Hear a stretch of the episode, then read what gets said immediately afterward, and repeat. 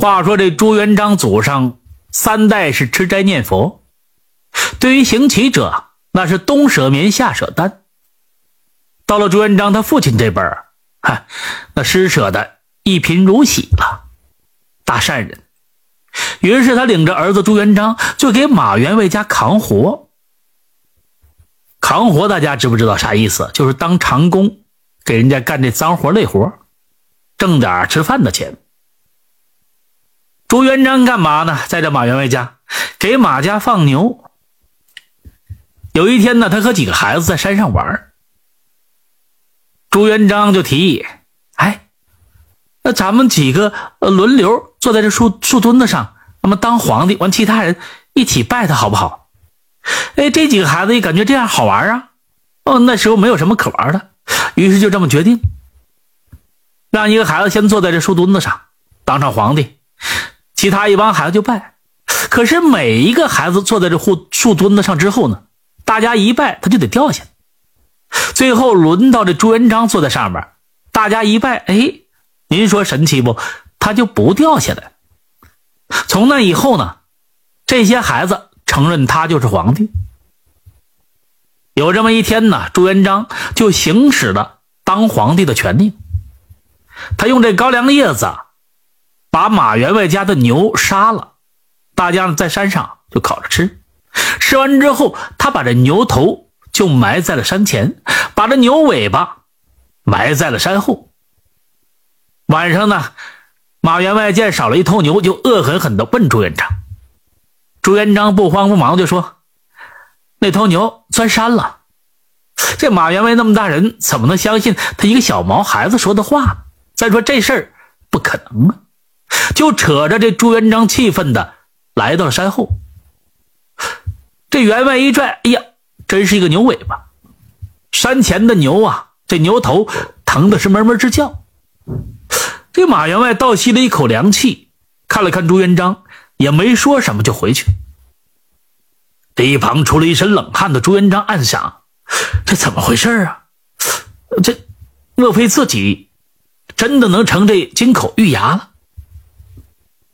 转年，的朱元璋的父亲病死了，一连数日，大雨把棺材浇的这时辰，又湿又沉。朱元璋跟兄弟们呢抬着棺椁，没走多远，这杠子就断了。这时，一股猛烈的洪水把这棺材就冲走。他们顺着水流找到棺椁，就地掩埋了父亲。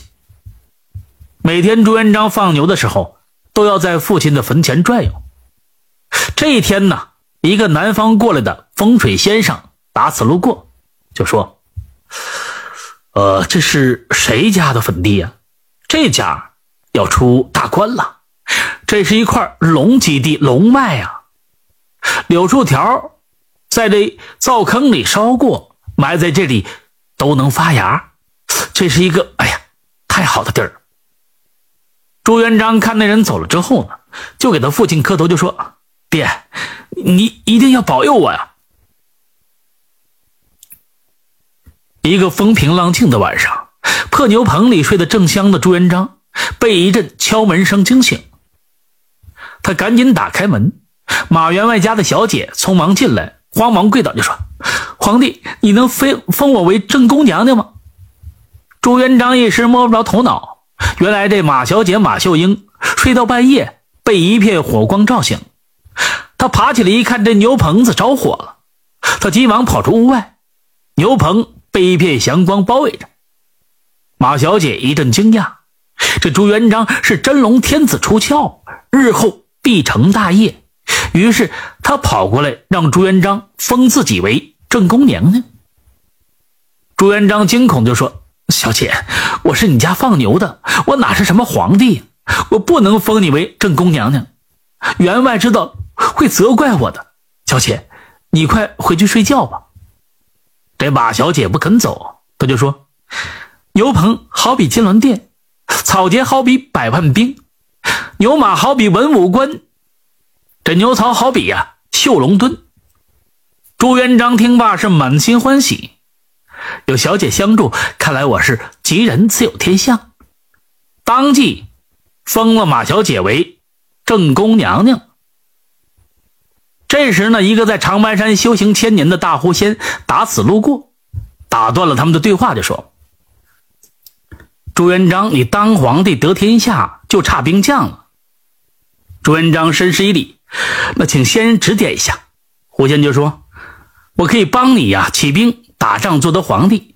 但是我有一个请求，打完胜仗之后呢，在关外必须有我胡家一席之地。”朱元璋断言说：“什么一席之地、二席之地的，只要把胡人赶出中原疆土，关外人家都供奉你们胡家，家家户户随便你出入。”于是这大狐仙把遍及中原的百万胡子胡孙变成了精兵强将，神兵所攻之处，敌军无不溃败。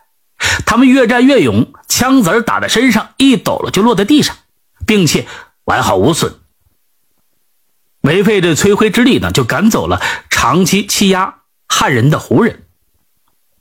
朱元璋建立了元朝之后，他没有忘记大狐仙的恩德，于是他颁布了一道圣旨，从此东北人家家家供奉狐仙，一直延续到现在。